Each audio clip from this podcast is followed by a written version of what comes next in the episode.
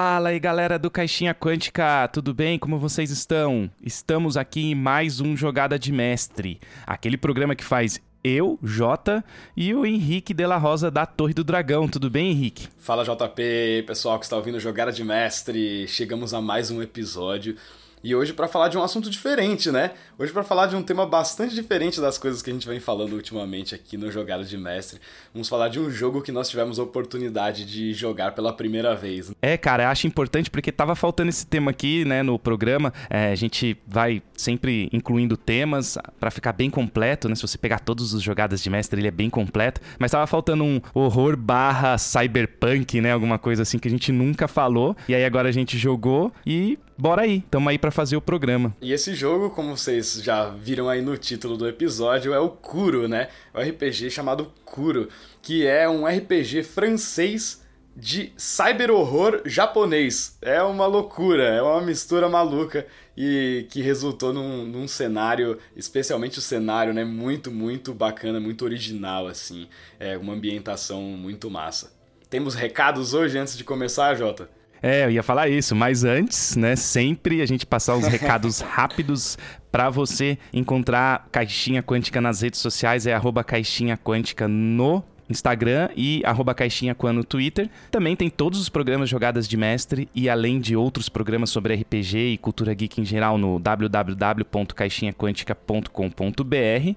E temos aí o sistema de apadrinhamento para ajudar a gente a manter esse conteúdo grátis aí para vocês baixarem, ouvirem um conteúdo de RPG, um conteúdo geek, que é o apoia.se barra caixinha quântica ou arroba caixinha quântica no PicPay. Vai lá, ajuda a gente aí a manter, porque as coisas fluem melhor quando a gente tem, né, um apoio e sabe que você pode não é ganhar dinheiro, mas conseguir manter as coisas no ar que servidor, essas coisas têm custos, né? E vocês, Henrique, como é que faz para achar vocês aí da torre? A Torre do Dragão, um jeito mais fácil de sempre, né, no nosso site torredodragão.com.br. Lá tem os links para todas as nossas redes, né, Instagram, Facebook, Discord, que é onde a gente faz as nossas mesas de RPG online, em breve voltando para o presencial. E para quem não conhece a Torre do Dragão, nós somos uma empresa aqui de São Paulo. Nós trabalhamos com eventos de RPG, tanto presenciais quanto online, né, ser, é, prestando serviços de narração de RPG profissional. Então, se você é, quer juntar seu grupo para jogar RPG de mesa, seja pela primeira vez, seja você experiente, ou se você quer conhecer novas pessoas para montar um novo grupo aí, jogar jogos de RPG diferentes, só entrar em contato com a Torre do Dragão que a gente narra para você. Fechado. Então, bora aí pro programa. Vamos falar sobre esse RPG barra cenário maravilhoso? O Kuro é, é um jogo, inclusive acho que é legal de comentar aqui, que esse é um jogo bastante raro, né? Como eu falei, ele é um jogo francês, né? A versão original dele é francesa, né? A editora original, meu francês não tá lá ainda para eu pronunciar o nome da, da editora original, mas ela é o, a editora que deu origem a Cubicle 7, né? Que é uma, uma editora bem famosa aí, tinha o The One Ring, né, era da Cubicle 7 antes, né, Yggdrasil também, né, e todos esses e alguns desses jogos vêm dessa editora original que é a editora francesa, né? E, e esse jogo Kuro ele é bastante raro, né? Pesquisando sobre ele e tal, depois a gente encontrou ele, ele aqui, foi trazido pela editora New Order, né? Mas ele é um jogo que assim, nem na França não tem mais a versão física, se entrar no site deles lá tá esgotado, você não acha o jogo. E a versão em inglês dele é como se ela nunca tivesse sido lançada, não existe sinal dela no site da Cubicle 7. O jogo foi largado mesmo, completamente abandonado. Né? Tem pessoas falando sobre o jogo, mas não, não existe esse jogo mais à venda. E então, segundo a minha pesquisa aqui, o Brasil é o único país do mundo que existe que tem o Kuro é, versão física, que tem o livro de verdade do Kuro à venda. Que é uma coisa muito interessante, né? Um jogo bastante de nicho, mas que a gente tem aqui. É, cara, que legal isso aí, né? Tem, tem em português.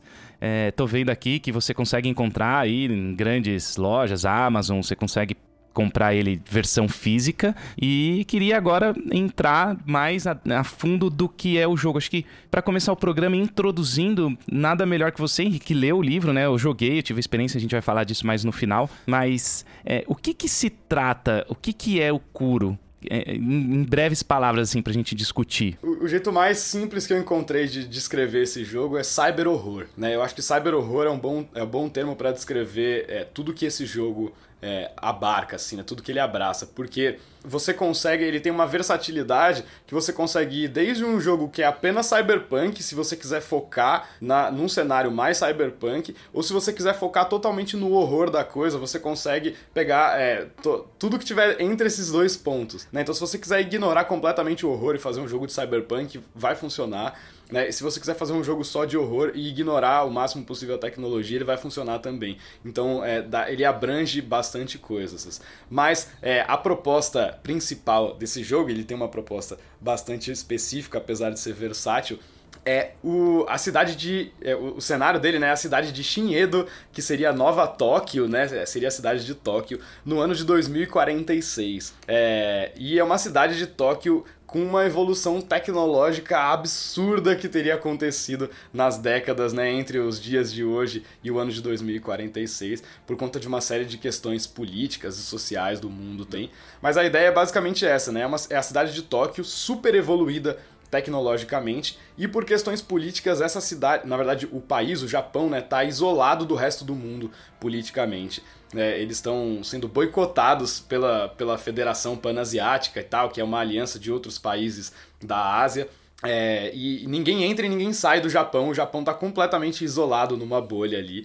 Né? E eles vivem numa sociedade é, super tecnológica, onde existem genocratas, né, que são bilionários é, detentores de tecnologias, de biotecnologias incríveis. Então são caras praticamente imortais, né, que são capazes de rejuvenescer né, e viver por muito mais tempo. Né? Tem acesso a medicina extremamente avançada e tal. E abaixo desses genocratas existem as castas da sociedade, então uma sociedade bastante restrita, autoritária e dividida em, em camadas sociais. Né? Então é um, é um local de bastante opressão política, de bastante movimentação é, social e religiosa também. O Japão tem uma questão de espiritualidade. Então é uma mistura muito legal de tecnologia, horror, espiritualidade né? É, e, e a, e a cultura japonesa, no geral, está muito presente, porque o cenário é a própria cidade de Tóquio. Né, se você pegar o mapa, os distritos de Shinhedo, é a cidade de Tóquio, tem locais de Tóquio citados no livro o tempo todo. Então é uma mistura muito legal de vários elementos, assim. Mas, né, resumindo o que eu falei no começo, cyber horror, eu acho que é o, é o ponto de partida aí do, de Kuro.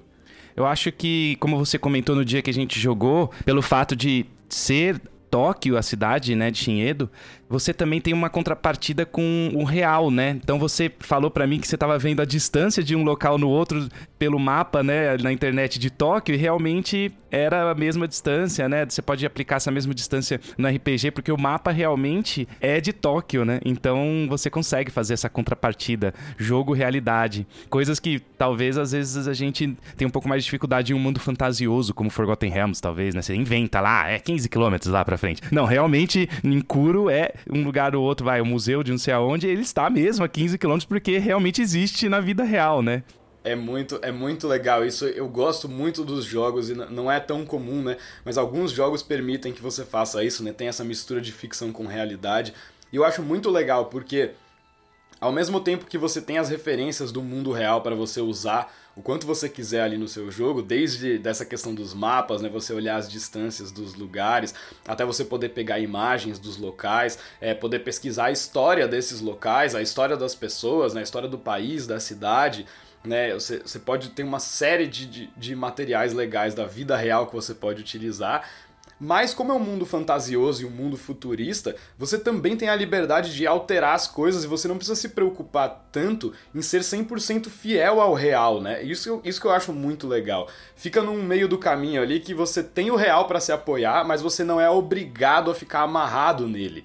Então, isso eu acho um, meio termo muito legal que o jogo atinge. Assim. Legal. E eu queria te perguntar também uma coisa que eu tô lembrando para você explicar, que é você nos ambientou ali no dia o começo do lance, né? Que parece que teve é, lançamento de bombas, e aí quando chegou em Tóquio as bombas sumiram. Isso eu achei muito interessante porque você já entra no jogo embarcado. O que, que é esse, esse problema que teve entre as nações e as bombas que sumiram, Henrique? Legal. Então vamos destrinchar um pouquinho essa história, né? Como eu comentei, o Japão tá isolado do resto do mundo, né? Tá sendo boicotado por, por quase todos os países do mundo. É, por conta de um incidente que ficou conhecido como o incidente Kuro, né, que é o incidente que dá nome ao jogo que é o seguinte: por uma série de tensões políticas, é, o Japão estava é, com uma guerra política acontecendo com a China ali, por conta de uns territórios que estavam sendo disputados na Índia e tal. Show. É, e a tensão política estava crescendo cada vez mais, a guerra armada ainda não tinha né, começado de, de fato, mas a tensão política estava crescendo muito, e por uma reviravolta do destino, um azar, né, se dá pra gente dizer assim, é, ocorreu um, um terremoto na China que disparou sistemas de segurança chineses como se eles estivessem sofrendo um ataque nuclear. Né? Os sistemas identificaram é, os tremores como um ataque nuclear. E, de forma automática, eles retaliaram o Japão é, e a Índia, que eram os dois, os dois inimigos políticos principais da China nesse momento. Né? Então, duas bombas nucleares foram enviadas, foram disparadas direto na direção do Japão e na direção da Índia. Por engano, porque não tinha havido ataque nuclear algum. Só que isso aí foi um desastre ainda maior, porque a bomba que estava indo na direção da Índia teve uma falha durante seu trajeto e explodiu em cima da Coreia. Destruiu completamente, quase completamente a Coreia, matou quase toda a população, acabou com o país, né? E que não tinha, que não era o alvo, né? Explodiu muito antes de, de chegar no alvo. E a outra bomba que foi enviada na direção do Japão, ela atingiu o país, é, houve um clarão e ela desapareceu completamente. A bomba nunca explodiu. Ninguém sabe o que aconteceu com essa bomba nuclear que foi mandada para o Japão. E aí, isso acarretou essa explosão de tensões, das tensões políticas que já estavam acontecendo e se agravando ali, porque a China e os outros países começaram a acusar o Japão de ter defesas contra armas nucleares é, que, ele, que eles não, não estariam divulgando para o resto do mundo, né? E, e, de estarem produzindo nessa tecnologia nuclear ou montando um exército, que são coisas que vão contra a Constituição, contra as leis japonesas, uma coisa que tem a ver com a Segunda Guerra Mundial e tudo mais, com o que aconteceu na Segunda Guerra, né? Então, é, os outros países começaram a falar, ó, peraí, mas o que aconteceu com a bomba? Vocês têm alguma tecnologia que vocês não estão falando pra gente e ninguém sabe direito o que aconteceu com essa bomba. E esse é um dos grandes mistérios do cenário de Kuro. A partir daí, o, o, país foi completamente isolado, ninguém entra, ninguém sai, não pode ter aviões, não pode ter transporte aéreo, os aviões são abatidos, né? Se eles forem vistos, eles são abatidos sem perguntar. É... E, e, é isso, né? O, o Japão está vivendo nessa bolha ultra tecnológica com uma cidade, né, é, com, com um sistema de governo super é, opressivo que divide as pessoas em camadas sociais, né, e que tá e as, e as tensões sociais estão borbulhando dentro do Japão, especialmente dentro da cidade de Shinedo, que é Tóquio, né, é, porque essa coisa do país estar tá isolado está começando a prejudicar o país. Então, é, a situação econômica não vai bem, né? A, a, a, produção de alimentos, a produção de recursos, né? tanto de energia quanto de outros recursos básicos, que o Japão não é autossuficiente. Então, tem uma série de tensões acontecendo internamente por causa dessa situação toda. E a cereja do bolo de todo esse cenário aí é que, desde o incidente Kuro, coisas sobrenaturais, macabras e misteriosas vêm acontecendo por todo o Japão.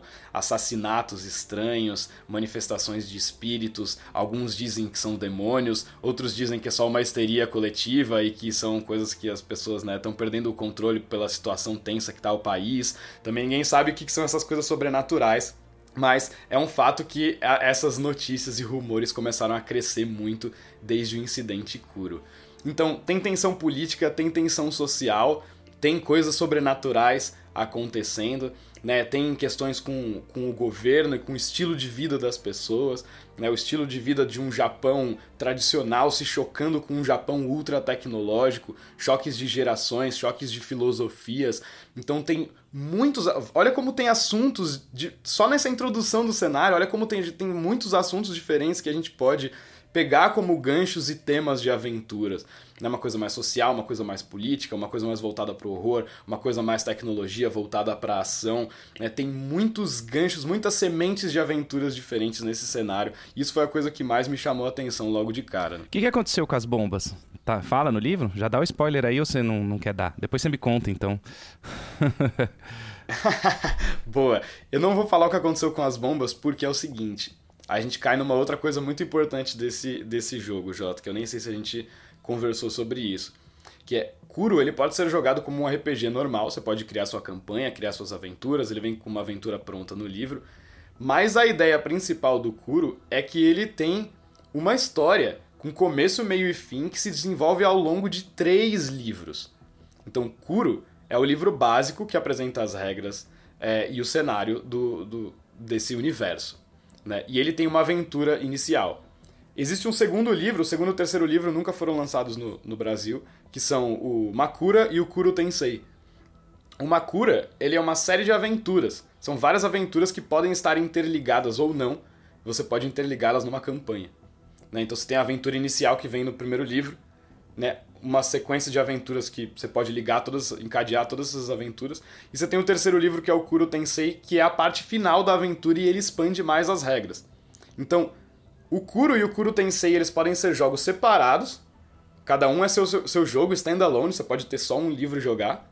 Ou você pode ligar esses dois jogos com o livro que está ali no meio com as aventuras. Então, se você quiser jogar assim, ele tem uma proposta de uma história com começo, meio e fim. E desvendar esse mistério desse universo é uma das coisas principais dessa, dessa campanha que ele propõe. Tanto que ele é bastante rígido na parte do livro que, se você não for narrar, não leia.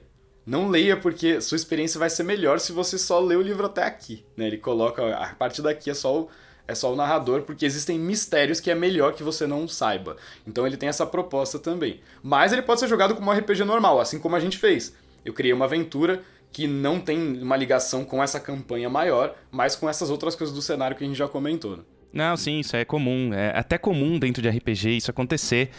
Eu faço isso com Dungeons and Dragons, né? As grandes sagas, os grandes romances que eu leio, eu tento fazer alguma coisa dentro dessa história, mas não coloco o personagem para interagir diretamente com essa grande história logo de começo. Pode colocar, mas logo de começo nível 1, né? Vamos pensar assim, D&D nível 1 você não, é, você, eles vão ter algumas side quests, aventuras paralelas, que é o caso aqui, né? A gente pode fazer isso tendo uma grande história acontecendo e você tem aventuras paralelas ali, é, sem necessariamente estar tá, é, batendo nessa grande, nesse grande plot, que é o que acontece com o The One Ring também, né? A gente sabe, todo mundo sabe a história do anel, né? O que que acontece e o The One Ring a gente joga mini aventuras, mini plots que podem sim desembocar na grande, né, na grande saga do anel ou não, né? Você faz do jeito que você quiser. Legal. E aí, Henrique, eu queria também aprofundar sobre o Kuro. Então ele é um, um fantasia, né? Porque a gente tem elementos, né, sobrenaturais, ele é um cyberpunk, porque é no futuro, é no Japão, tecnologia avançadíssima. Ele tem horror, né? Barra horror. A gente pode meio que fazer um negócio. É, assustador, né, dentro da, das aventuras. Então, se eu quiser, por exemplo, fazer um negócio sobrenatural sem tecnologia, estilo chamado, né, que já é um terror japonês, eu posso fazer, né? Sim, e é interessante esse exemplo que você deu, porque o chamado, apesar de não ser esse o foco, ele tem uma questão com a tecnologia. Por mais que seja uma tecnologia muito antiga, o livro original foi escrito nos anos 90, né? Então a gente está falando do VHS, né? A fita de VHS é extremamente importante na história do chamado, do Ringu, né? Por mais que o, o, jogo, o cenário não tenha nada a ver com ultra tecnologia, eu não vou dar spoiler aqui, mas pelo menos não no primeiro livro. São mais, é, tem mais de um livro, são, tem uma trilogia né, original que a coisa vai mudando um pouco de figura. Mas a história que a gente conhece do chamado, do filme ali, não tem nada a ver com ultra tecnologia, nem com biotecnologia, nem com genocracia, nem com essa coisa toda. Mas existe a questão do VHS que é muito importante. A gente tem um espírito que se manifesta através de uma tecnologia. E eu acho que isso aí é um ponto muito importante de sacar do Kuro logo de cara. Você misturar o sobrenatural com a tecnologia. E se você for pensar, existem, existem muitos outros exemplos no cinema é, e na, em, na literatura também, mas especialmente no cinema que a gente tem mais acesso, né? Oriental, que tem alguma coisa ligada com a tecnologia. Então a gente vê muito aquela ideia, tem aquele filme tailandês que eu esqueci o nome agora, Shutter em inglês, eu não lembro em português, que o cara é um fotógrafo e tem a questão da, da coisa se manifestando através da fotografia também não é uma tecnologia avançada, mas é uma tecnologia, né? Uma, é uma coisa espiritual que está se manifestando através da fotografia. Então, é, muitos desses filmes têm uma certa ligação com a tecnologia. Mas se você quiser pegar uma coisa que é totalmente so, sobrenatural e espiritual e tudo mais, você pode é, ignorar essa parte do cenário, fazer isso, por exemplo, se você quiser fazer isso em Tóquio hoje em dia, ao invés de fazer em 2046. E o livro ele tem até um, um pequeno capítulo dedicado ao shintoísmo. Né? O capítulo chama O Caminho dos Deuses, é, que é o shintoísmo ele é a principal filosofia, ele não é considerado uma religião, ele não é uma instituição religiosa, o shintoísmo. Mas ele é a filosofia nativa do Japão milenar. então existem vários rituais shintoístas, várias, vários hábitos shintoístas, né? E crenças e tal que fazem parte, estão muito enraizados na cultura japonesa. Então, é, o jogo te permite é, que você vá para esse lado da questão espiritual, dos kamis, dos yureis, dos onryos, né, de todos esses espíritos bons ou maus ou demônios e tal que fazem parte da filosofia shintoísta. Então, dá para você ir para esse lado. Mas eu acho que o lance de misturar com a tecnologia é muito legal. Eu queria até citar algumas referências que ele coloca no livro aqui, que os autores colocam no livro, é, de inspirações, né? É, é, de, na mídia, né? Filmes, é, livros, e, é, videogames e tal, coisas que inspiraram o, o Blade jogo. Runner vai estar tá aí, certeza, né? Não li o livro, mas tenho certeza que ele vai falar. Tá aqui, o Blade Runner tá aqui, né? Que é um marco do cyberpunk, né? Não tem como a gente ignorar. Inclusive, os replicantes, os androides, essa coisa toda existe, existem dentro do cenário de Kuro.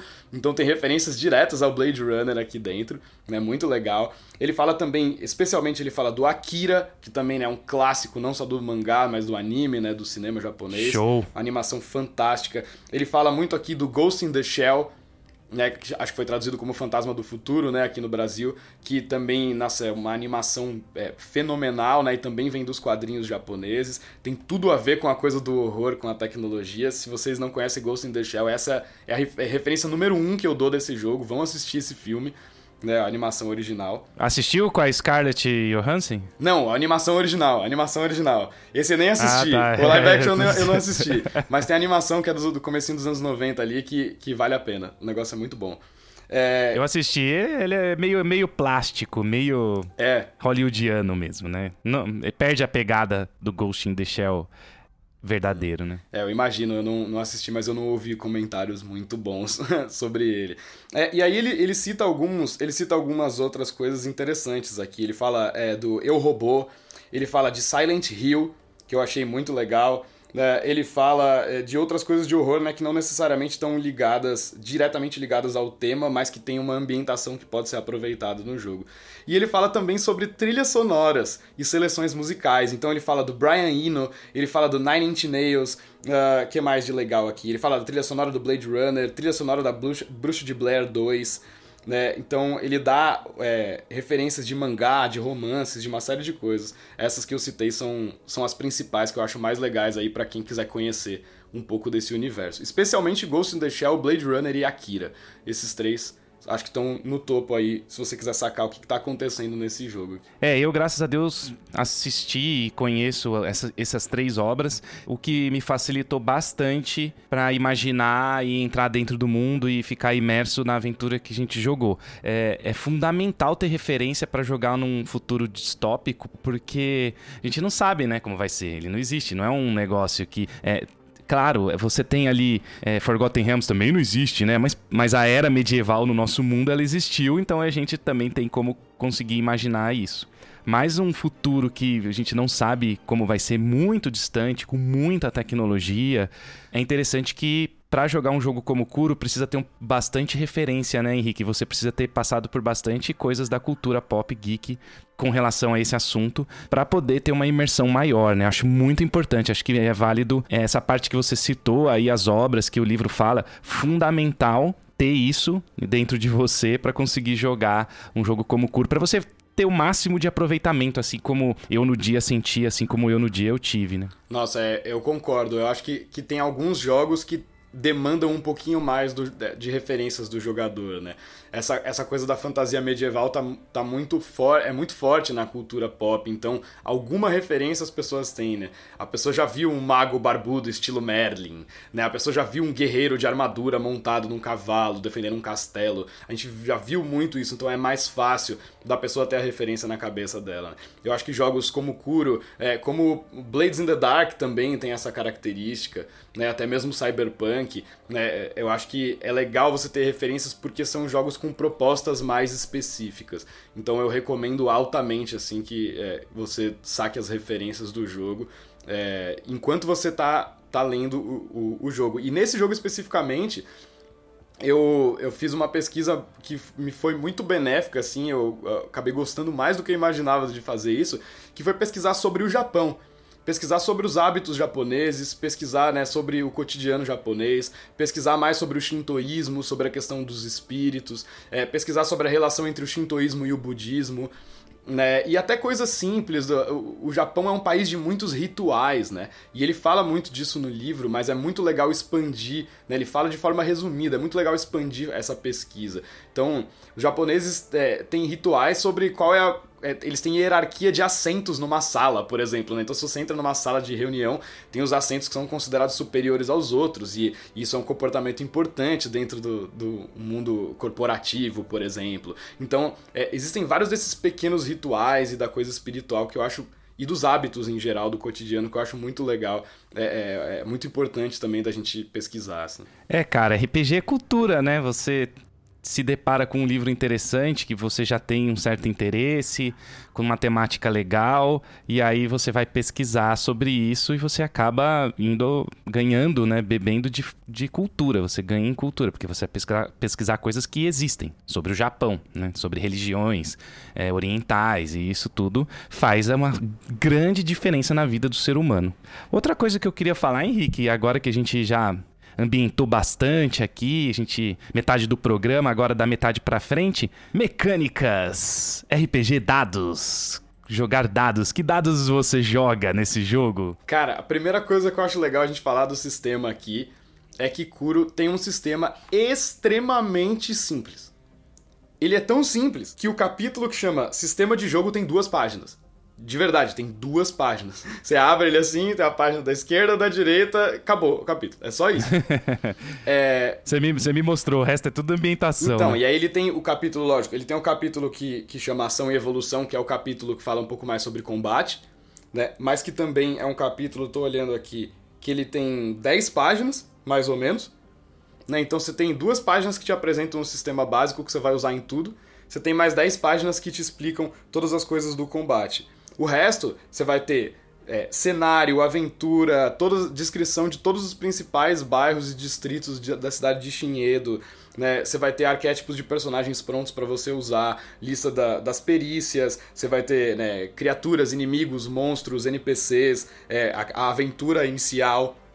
Né? E um capítulo muito legal que ensina a narrar e que fala sobre horror oriental, fala sobre a proposta do jogo e fala sobre as principais coisas que você tem que pensar como mestre. Então, essa parte do sistema é bem enxuta mesmo. E basicamente é um jogo que funciona com uma parada de dados, né? Você vai jogar sempre D6, sempre dados de seis lados. Né? Seu personagem tem atributos que vão dizer quantos dados você vai jogar. Então, se você tem força 2, por exemplo, você vai jogar dois dados de seis lados.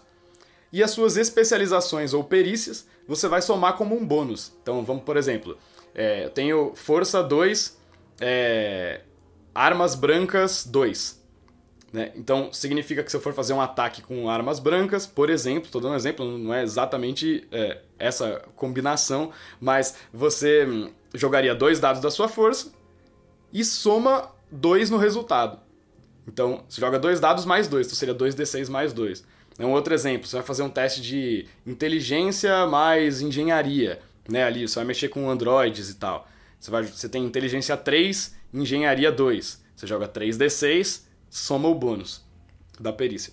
Tudo no jogo vai funcionar assim: uma quantidade de dados igual ao seu atributo, mais o bônus no resultado correspondente à sua especialização ou à sua perícia. Versus um número alvo. Tá, os números alvo geralmente vão entre, estão entre 12 e 20. Menos que 12 são ações mais raras porque elas são bem fáceis, mais que 20 são ações bastante difíceis em situações mais extremas. Todo o sistema do jogo é assim, é, várias coisas que a gente está bastante acostumado. Você vai fazer um ataque, você rola contra a defesa do alvo, né? É, tem pontos de vida, né? Conforme é, você tem forma de tomar ferimentos que vão te dando penalidades nos, nos nas, nas, rolagens que você vai fazer a partir dali. Então é, é tudo bastante comum para quem já está acostumado a jogar RPG. E para quem não está acostumado, vai se deparar com um sistema bastante simples. Ele não é exatamente o mais. É, para quem nunca jogou, ele não é exatamente o mais didático. Eu vou é, deixar isso claro, é importante. Mas para quem já jogou RPG é mamão com açúcar, como diriam os antigos. é um sistema muito simples. Ah, cara, eu aprendi o sistema e a minha filha de 13 anos que jogou junto, né? Nós três jogamos junto com a Ju, sua esposa. Cara, em 10 minutos, o sistema mesmo, as regras, tudo, a gente aprendeu em 10 minutos. Claro, tem as perícias que você tem que se familiarizar, são perícias há muitas voltadas às vezes para tecnologia, às vezes para mecânica, coisa de hackear computador. É, o meu era um investigador, então ele, ele tinha uns negócios meio retrô, então na verdade ele tinha armas que a gente tem hoje em dia, né? Então ele tinha essas perícias também. E Cara, o sistema é muito simples, aprendi em 10 minutos é, com uma criança e assim. É o famoso pool de, de, a mão, né? O pool de dados, né? Você monta o seu pool de acordo com o que você vai fazer, né? É, então você pega o tanto número de dados que você tem. O que eu achei legal é que o número é um bônus. E eu gosto de bônus em RPG. Cara que é uhum. criado em D&D. Uhum. Eu gosto muito de bônus. Ele, mas é legal porque ele tem, dos, ele tem os dois, né? É o pool de dados mais o bônus. Então ele combina as duas ideias, né? Muitos jogos tem só o pool em muitos jogos é só o dado mais um. Né, você joga um dado mais o bônus, como a gente vê no sistema D20, por exemplo. Aí não, você joga vários dados e mais o bônus. É uma, uma combinação interessante. Isso, é uma mistura, porque ele joga contra uma classe de dificuldade, né? Diferente de um vampiro, por exemplo, que é, o mestre determinar ah, acima de 3 aqui que é sucesso, acima de 4 é sucesso. Então você tem que ter 3, 4 sucessos. Aí você joga lá e não é uma classe de dificuldade. É, é uma soma de resultados que você tem. No Kuro, que eu gostei muito, Henrique, é que você tem uma classe de dificuldade e você tem que atingir esse alvo, que é o que eu tô bastante acostumado dentro do RPG, que é o que eu mais gosto de jogar, as pessoas sabem disso. Então, ele, para mim, foi uma mistura muito bacana de pool de dados com é, bônus, né? E, e, conseguir bônus. E tem falha crítica também, que eu achei interessante. O número 4, é, ele é zero, né? Por conta da cultura japonesa. Por que, Henrique? Você explica aí pro nosso público. Por que, que o 4 não vale dentro do Kuro? Então, se aprofundando brevemente aqui na, na mecânica dos dados, né, tem essa questão. O número 4, ele, você não soma, ele é como se você tivesse tirado zero, porque o número 4 se pronuncia shi. Na, na minha pronúncia lendo japonês, tá, gente? Considerem aí, dá um, dá um, uma, dá um boi aí pra mim. É, mas se pronuncia shi, que é a mesma pronúncia da palavra morte. Né? O número 4 e a palavra morte se pronunciam da mesma forma. Então, ele é um número que é um super tabu na cultura japonesa. Pelo que eu andei pesquisando, você vai num hotel, por exemplo, não tem quarto andar. Não tem o quarto número 4. Sabe? Não, não, não tem. É, eles, eles retiram o número 4 de várias coisas porque é considerado um número de azar. Né? Eles têm uma questão com o número 9 também, que, que tem um, um, uma pronúncia ou um kanji significa, é, que, que tem um significado parecido com sofrimento. Né? É, mas a questão do 4 é muito importante porque você pode rolar 4 nos dados e aí quando você rola 4 você não soma. Né? E quando você joga, quando rola um 6, ele explode.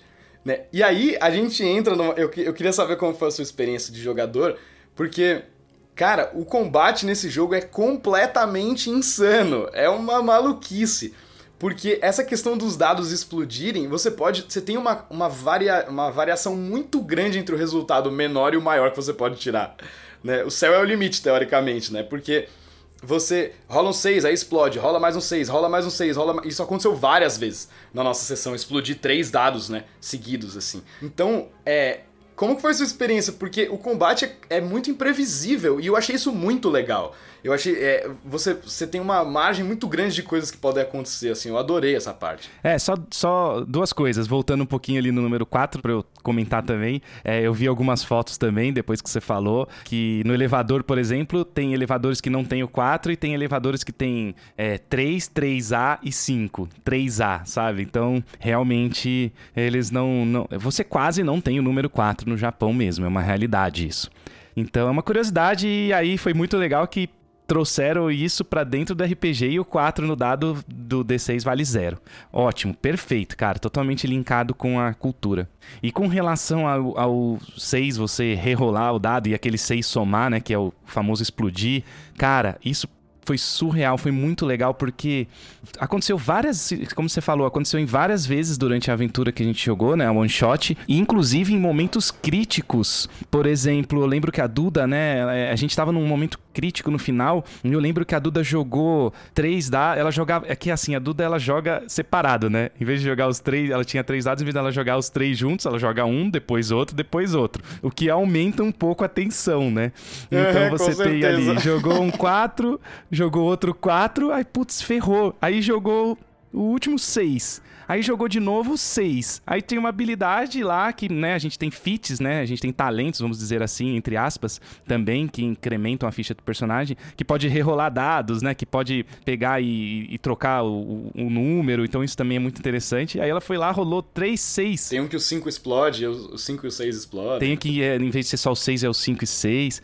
Cara, eu, eu, lembro que ela saiu de zero. Eu lembro a gente comentou na hora, meu, ela saiu de zero pra 29, uma coisa assim, né? Somando os bônus que ela tinha lá. E aí teve sucesso. Eu falei, cara, ele vai do, do céu ao inferno e, e, do inferno ao céu, dependendo, né, do que você quer fazer, muito rápido, cara. Você não sabe o que realmente vai acontecer. Muito legal. É, eu achei essa imprevisibilidade muito legal. Só lendo o livro, não me passou essa sensação de que seria tão imprevisível, né? O, o que, que os resultados seriam tão imprevisíveis. Eu achei isso muito legal. Torna o combate extremamente arriscado, né? Porque tem uma outra coisa que se combina com essa ideia aí. O jogo ele aplica o conceito de margem de sucesso e margem de falha. E isso aí é muito legal. Né? Então, se você tem um número alvo, você tem que acertar 14. Você tirar 15 é melhor, você tirar 16 é melhor. Então, cada ponto que você excede o número alvo que você tinha, você uhum. considera mais um de margem de sucesso. Esse é o nome que ele dá no jogo. E isso em combate aumenta seu dano. E não só seu dano, mas outras coisas. No momento que, por exemplo, você vai fazer uma manobra, você vai agarrar alguém, dependendo da sua margem de sucesso, você consegue imobilizar a pessoa completamente. Né? Ou mesmo em testes de perícia, né? o seu nível de sucesso pode é, é, te gerar muitos benefícios. E, e a margem de falha também. Né? Então, no combate, é aquela coisa, dependendo de quantos seis você explodir ali, é, dá pra você matar o cara com um soco. Né? Não dá para saber, porque você vai somar o dano do seu soco mais a sua margem de sucesso né? E você ainda pode dar um ataque poderoso se você quiser, um tipo de ataque diferente. Então, às vezes, se você der um soco certeiro, você derruba o, o inimigo em uma só. É, e, e, isso vale para você também, né? Às vezes mesmo com a pessoa com armadura e tal. Então, essa questão da margem de falha e de sucesso também cria uma variedade muito grande. Então, não é binário você su sucedeu ou falhou, que nem a gente está acostumado em sistemas D20, por exemplo. Né? Ele considera muito essa, essa questão da margem e ela influencia no jogo. Então, imagina, você explodiu um monte de 6, sua margem de sucesso vai lá para cima. E aí, se você está ah, fazendo um ataque, você dá muito dano, né? Ou você está agarrando, você imobiliza a pessoa. Né? Você consegue uma informação a mais, é, é, é, bem legal e de forma muito simples. Tem muitos jogos que trabalham com margem de falha e sucesso de formas mais complexas e esse ele, ele conseguiu fazer a coisa de um jeito muito simples. É, eu, eu adorei a, o caos que é o combate desse jogo, assim. Né? É, é, eu, eu não esperava tanto do combate por ser um sistema bastante simples, mas ele é tenso, porque você não tem como saber o que vai acontecer. É, é caos, gostei dessa palavra. O combate, ele é um caos, inclusive as rolagens de perícia também são, que nem eu citei aqui que aconteceu agora. E eu gosto dessa ideia de você tirar a diferença do que você tirou no dado com a dificuldade, né, e essa margem você aplicar no dano. Isso para mim é muito legal. É, o sistema D20 não tem muito isso, né? Você pode tirar, somando seus bônus lá num ataque, 38, né? Você tira 20 mais 12 de, de bônus, mais 18 de bônus, você tira 38.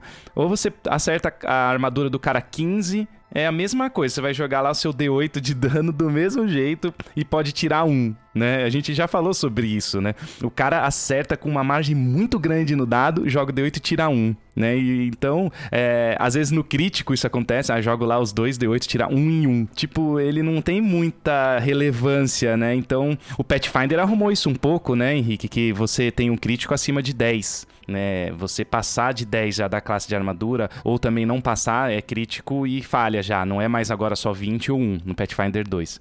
Então, esse sistema eu acho legal, porque ele resolve isso, né? De esse probleminha que a gente tem, que a gente até falou num programa de jogada de mestre aí de homebrews, a gente tenta arrumar isso no crítico, já vale o dado cheio. Tem várias coisas que todo mundo faz, muita gente faz. Ninguém gosta muito de tirar um crítico e tirar um e um no dano, porque ele perde a relevância. E isso, o Kuro já vem com isso arrumado, já não tem esse, essa questão, né? É outro sistema, né, gente? Claro, não tô comparando. Eu gosto dos. Gostei dos. Gosto de vários sistemas de RPG. Não tô comparando, a gente tá aqui só analisando e falando sobre ele dentro do programa. E para finalizar, assim, né, gente.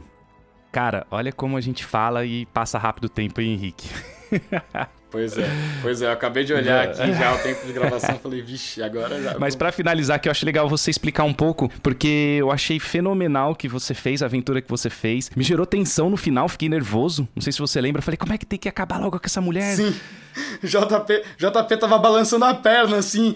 Ele tava, tipo, inquieto é. na cadeira, né? Eu tava reparando assim. Eu não. Eu, eu, no momento eu olhei e falei, pô, será que ele, tipo, não tá curtindo ou será que ele tá, tipo, curtindo demais, né? Porque era uma das duas coisas, né? Tava, tava tenso na cadeira, assim, foi engraçado, cara.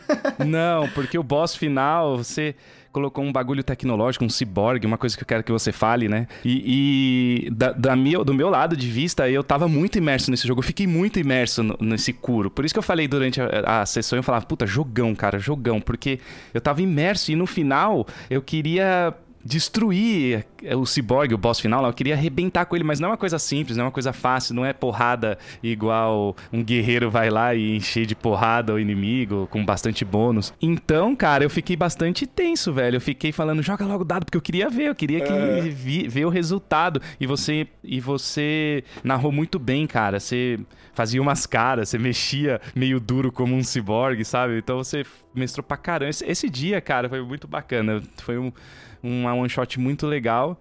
Depois que acabou, relaxei, cara. Depois a gente até ficou conversando lá. Mas no finalzinho, mano, eu fiquei tenso. Olha o que, que o RPG faz com a pessoa, né, cara? Que, que doido, cara. Que legal. E, e, foi muito legal, assim. Eu me senti. Foi a primeira vez que eu narrei o jogo, então você não sabe o que esperar, né? Você não sabe o que vai acontecer ali. Você precisa narrar para ver como que as coisas vão funcionar na mesa, né? E, e, eu me senti muito mais livre do que eu, que eu tinha imaginado no, no começo. É, e a, a, preparação da aventura foi muito simples, porque você não tem muitos aspectos mecânicos para se preocupar, a não ser que você esteja lidando, por exemplo, no caso, esse boss final, né? Eu vou explicar o que, qual que era o tema da aventura aqui.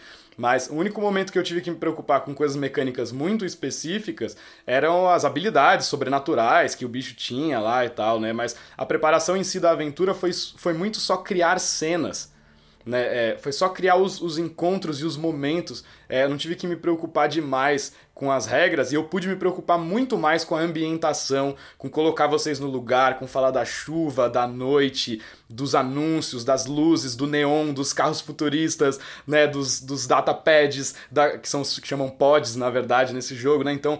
É, eu, eu consegui gastar mais tempo deixando vocês imersos. Eu achei que o jogo proporcionou isso por ser muito simples e ter um cenário muito rico. Isso foi muito legal. É, e aí, qual que era, só pra gente finalizar, né, e a galera ter uma ideia de que tipos de aventura você pode jogar em Kuro, né, eu falar um pouquinho sobre essa aventura que a gente jogou. Né, eu fazer um resumo aí. Peguei várias influências também de outros, né, outras coisas, especialmente do Shadowrun, que eu gosto bastante, né, do, o, o, a, a temática e a ambientação, assim, muitas vezes conversam também, né. Então, a ideia da aventura é que existe um laboratório ilegal dentro de uma estação de, de metrô, né, numa, num bairro central da cidade, que é controlado pela Yakuza, a máfia japonesa, é, e que eles utilizam para criar seres humanos em laboratório. Né? Então, a biotecnologia evoluiu o suficiente nesse mundo aí para que você consiga criar coisas orgânicas em laboratórios. Não são humanos artificiais, né? eles são orgânicos. Né? Eles são feitos da mesma matéria que nós, eles não são robôs. Né? E isso. Só que eles não têm alma, eles não têm espírito. Né? E eles. E eles têm esse laboratório para vender órgãos, né? vender partes desses humanos que eles criam em laboratórios para transplantes ilegais e tal, e uma série de outras coisas. Né?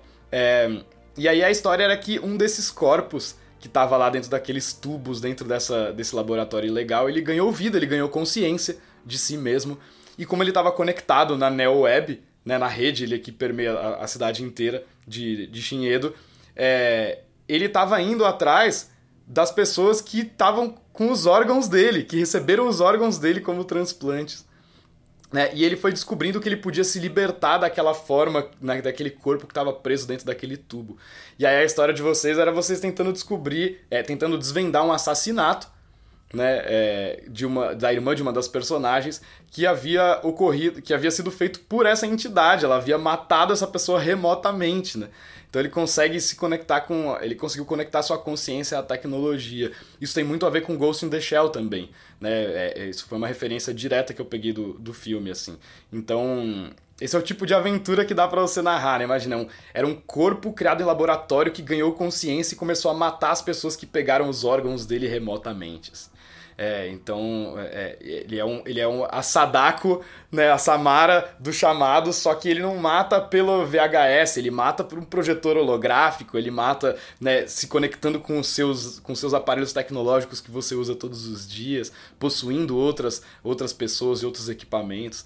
Então, é nessa, foi nessa onda a aventura, assim, né? Esse tipo de coisa que dá para explorar. Muito bom, cara. Uma aventura show de bola, top, tá vendo? Pessoal, vocês da torre, cara, conseguem criar do zero uma aventura dentro de um sistema que jogou a primeira vez e já é fenomenal. Poderia ter sido até uma aventura né, pronta dentro do próprio livro que você acabou optando por não pegar, por criar. Show, muito bom. Cara, acho que é isso. Acho que falamos bastante do, do jogo aqui no nosso programa com, com o tempo que a gente tem para falar, mas acho que deu para passar uma boa noção e eu fiquei muito feliz de ter tido a experiência de ter jogado Cura aí. Vamos, vamos jogar mais vezes. Espero que a gente jogue mais vezes aí no, no futuro esse ano. Eu espero um ano com RPG presencial. Eu espero que a pandemia diminua, apesar de a gente estar tá vendo aumento dos casos, mas vacinação em massa aí, bora pessoal vacinar e espero bastante presencial porque é o jeito mais gostoso de jogar, assim, cara. Eu, na minha opinião, né? O, o online tem uma, um puta papel social, teve, tá tendo nesses, nesse momento importantíssimo, mas ele não supre 100% da, de uma mesa RPG presencial e as emoções e sensações que a gente teve. Eu não ficaria tenso assim no online. Muito difícil. Muita, muita coisa. Você tá no computador, chega uma mensagem, você abre alguma coisa. Você tem muita dispersão, né? São, são experiências muito diferentes mesmo. E eu também, puta, adorei ter essa experiência, adorei poder narrar esse jogo. Eu adoro cyberpunk, eu adoro essa coisa no ar, investigação, tá sempre chovendo, né? Você, você fez um personagem que acho que tra traduz muito do que eu gosto desses cenários, que é o investigador particular, aquele cara que tá com sobretudo e chapéu, que usa um revólver antigo no mundo cyberpunk, mas ele usa um revólver antigo mesmo, arma de fogo, né? Ele é, o, ele é o, aquele cara, o detetive, que tem aquela. andando, tá sempre andando na chuva e tem aquela narração em off dele contando, né? né? Alguma coisa, né? Dele começando a contar a história. Então eu gosto dessa coisa no ar, investigação, que mistura com cyberpunk e tal. E foi, nossa, um prazer poder narrar essa aventura. Eu acho que é, esse jogo me proporcionou narrar uma coisa que eu gosto muito e que eu não tinha visto a oportunidade de fazer exatamente do jeito que eu queria. Assim. Muito legal. É isso aí. Acho que chegamos ao fim então de mais um Jogada de Mestre. Programaço esse aqui, gostei pra caramba, muito legal. Vale a pena ir atrás aí do jogo. Quem tiver interesse nessa temática, né?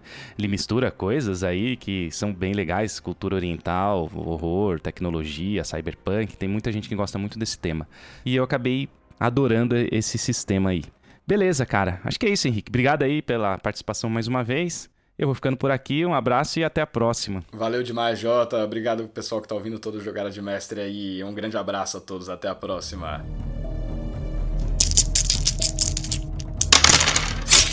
Oh.